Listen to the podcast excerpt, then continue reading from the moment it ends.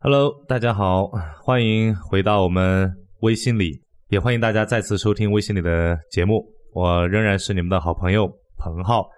这一次请到我们的这个录播现场的我的好搭档，仍然是上一次跟大家一起分享交流的宜心小姐。来，宜心再跟大家打个招呼吧。嗨，大家好，又见面啦！啊，每次听到宜心这么温柔、呃好听的声音啊，我都会觉得呃很开心。哈哈。好了，那今天要跟大家分享的话题呢，仍然是跟孩子相关的。我有发现，我最近好像很喜欢分享跟孩子相关的话题哈、是啊， 啊，实际上这个部分呢，是因为我在最近在讲课啊，在做各类活动、参加各类活动的过程当中，实在是遇到了太多的这种朋友来问到关于孩子的话题。哎，我有发现，现在好像很多人，特别也包括很多的企业家哦，他们真的最关心的，好像还不是企业要怎样去经营管理哦，要赚多少钱，他们真的很关心自己孩子的。对，所以今天我再跟大家分享一分享，好不好？好，好，那今天要跟大家分享的呢，其实跟上一次的这个话题有点相关啊。今天要跟大家分享的就是一个比较专业的话题，就是如何去尊重对方的界限。你还记得上次我们聊界限的时候，对我有聊到过界限那个话题很大，对吧？对改到另外一个时间再跟大家来分享，对吧？嗯。好，那今天要聊这个界限呢，我们要先聊一下另外一个很有意思的话题。叫做二婚， 好啊，一心，你离过呃不 对，对不起啊，好了，说说你你结过婚吗？啊不没，好像这么问也不对哈。 好了，我们宜心小姐呢，在这里做个广告哈。宜心小姐现在还单身啊，所以各位听众朋友们，你好像还有点机会哈。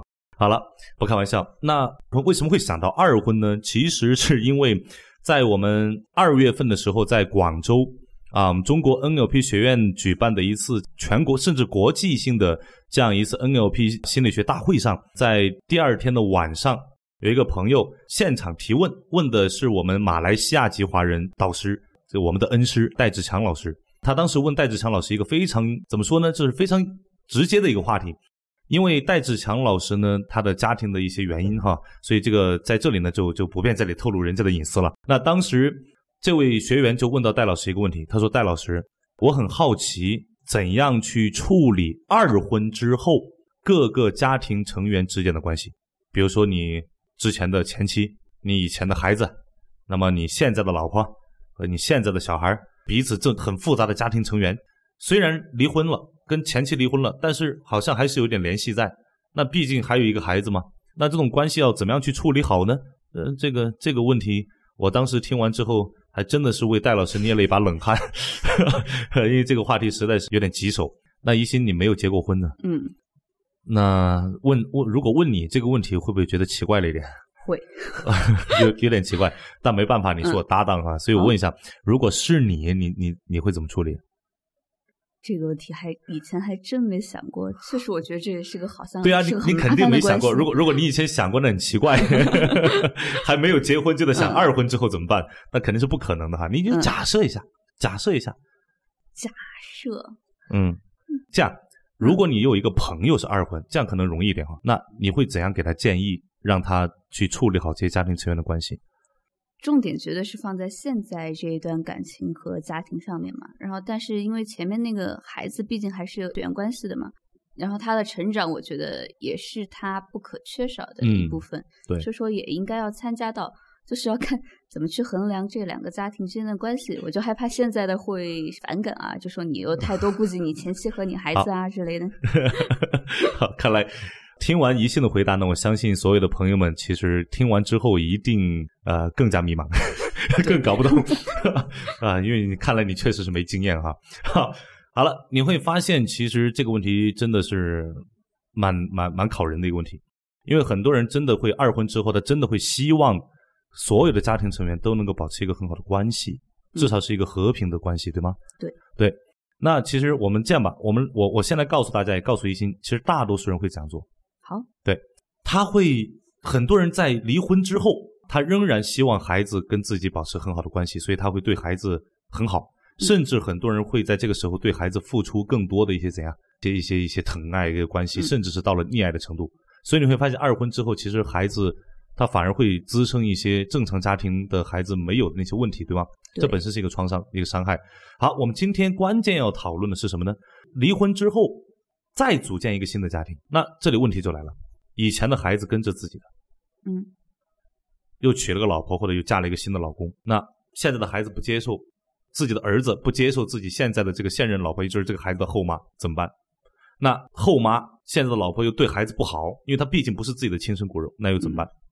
后妈好像在在我们小时候看的童话故事里面，好像后妈都很坏哈、对，呃，拿针扎小孩啊， 然后不给饭吃啊，嗯对吧？让他干活啊，他后妈好像都很坏，所以这个事情好像自古以来好像这个问题都存在。对，所以当时这位同学就问到戴老师这个问题，戴老师当时其实你会发现真的是不一样啊，大师就是大师，他真的是很有智慧。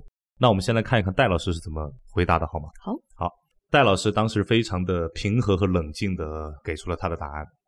戴老师是这样讲的：通常情况下呢，我们总是希望让对方去承担他本不应该承担的额外的责任和义务。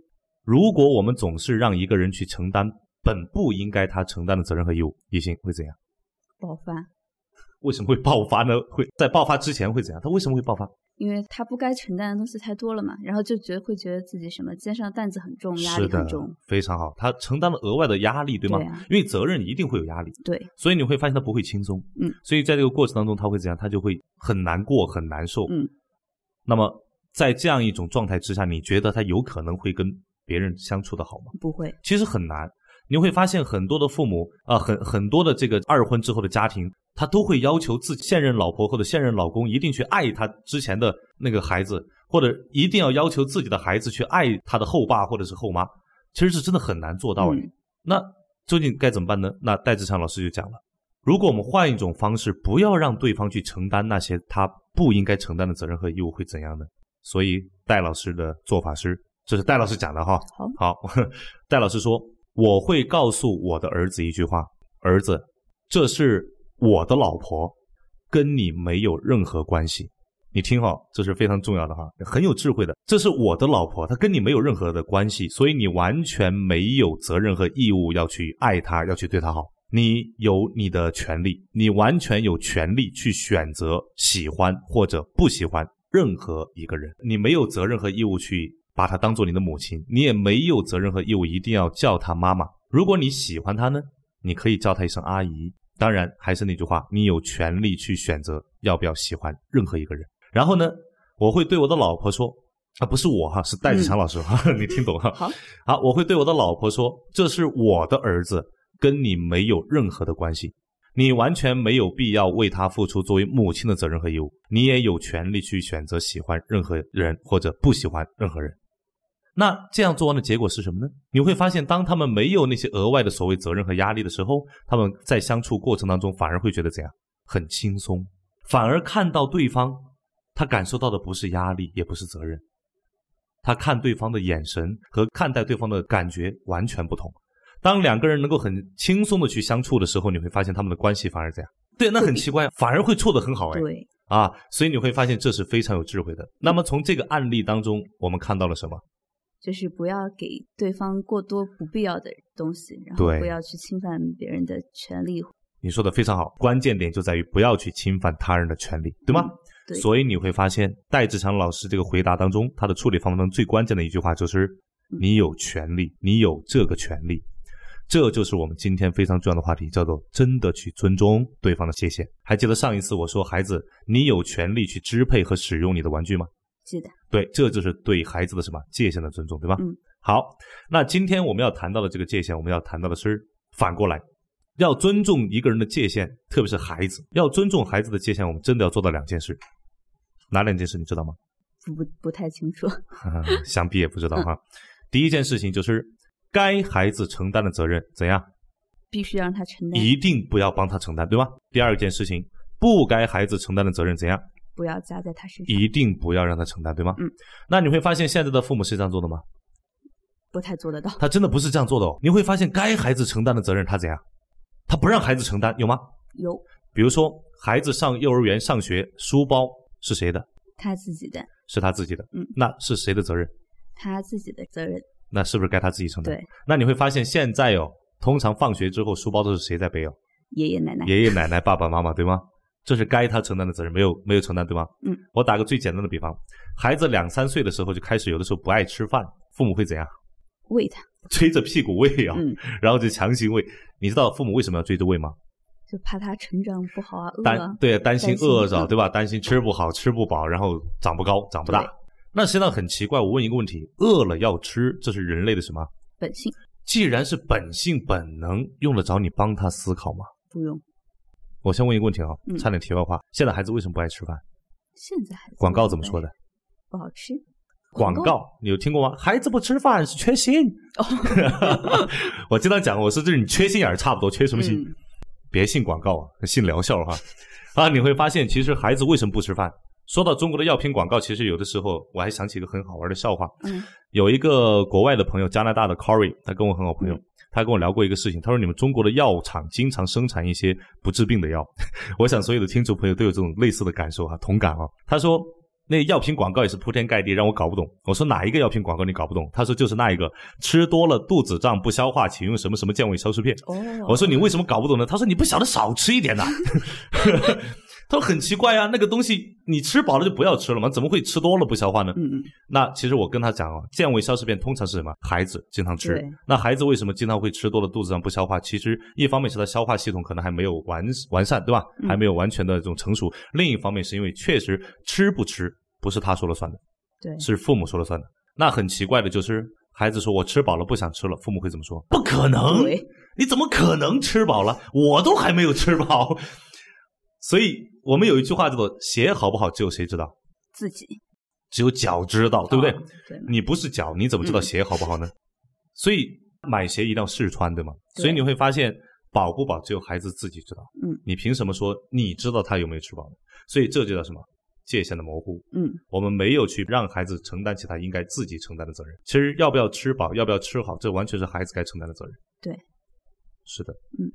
那我经常讲一个事情，就是讲到孩子，我经常会讲到日本，中国的孩子出去参加夏令营，书包里背的都是什么？吃的好吃的，走一路吃一路，对吗？对。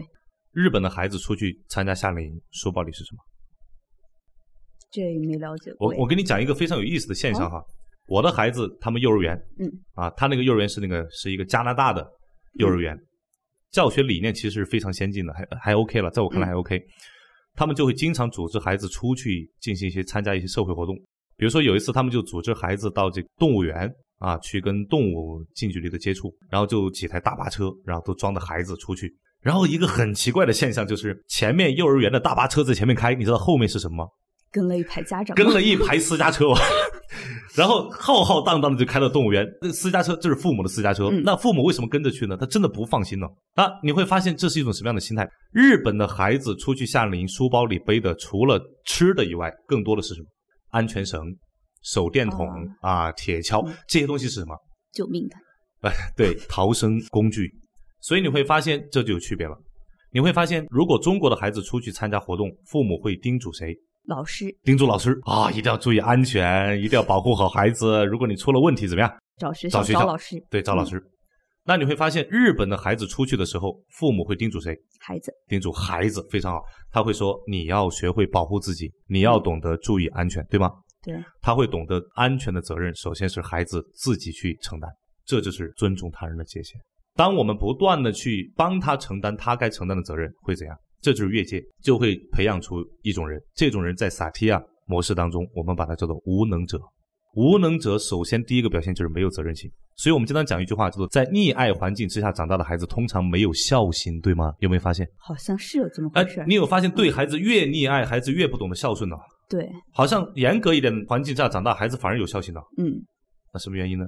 就是因为责任心的缺失，因为我们总是帮他承担他应该承担的责任。你会发现，你的大学，哎，我问一下哈，嗯，你上大学的时候，去报道的时候，新生报道的时候，嗯，家里面谁送你去的？我爸我妈都去了，都去了哈，嗯，所以你会发现， 当然这这里并不是说你是无能者哈， 好，啊，你会发现在大学新生报道的时候，校园里最多的不是孩子，家长最多的是家长，因为一个孩子去就两个家长、三个家长，甚至四五个去，然后附近的宾馆、酒店、招待所都没有房间了满，都然后怎样？很多父母你有没有看过这个新闻？是武汉大学还是哪个大学？招待所都住不下了，就睡睡体育馆那个对对是吧对，睡在体育馆，然后嗯操场、大操场就是，幸好是夏天对吗？对弄一张凉席就睡在那儿，然后父母还觉得很委屈，为什么委屈？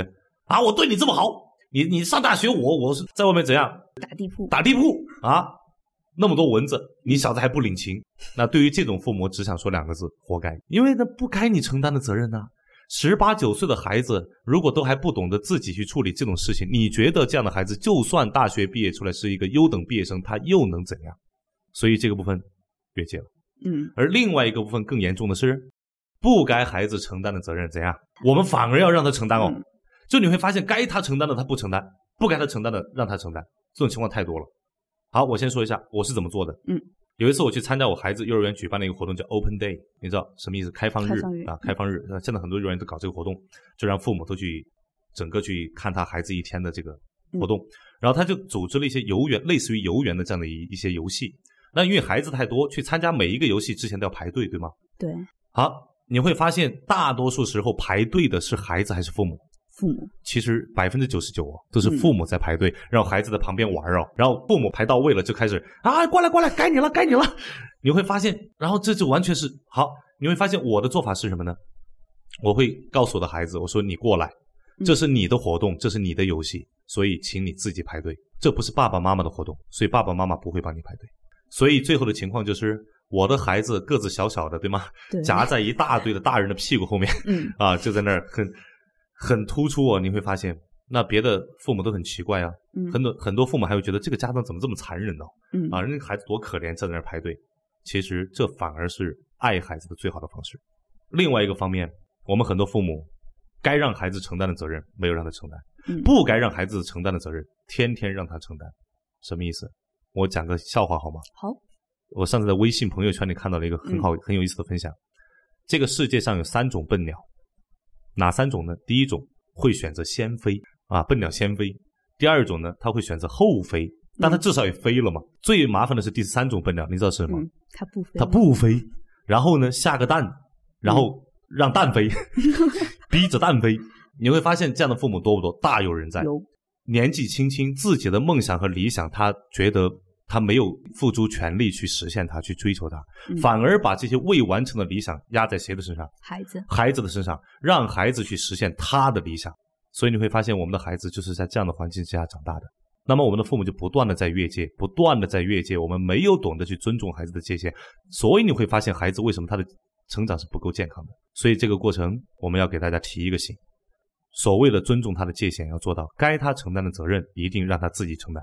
那另外一个方面，不该他承担的责任呢，就不要让不要让他承担，啊是这样的，非常的好，对吗？对好，时间关系啊，今天也聊得很开心，对吧？ 对，啊，那还是同样的，期待大家听完之后能够把我们的这些真正有帮助的内容分享给更多的朋友。你只需要通过微信朋友圈、微博，通过我们的这个短信及二维码，都可以分享给你身边的朋友。也期待有更多的朋友在我们这个平台当中来跟着我们一起成长和进步。好，再次感谢一心，好，大家下次再见，拜拜。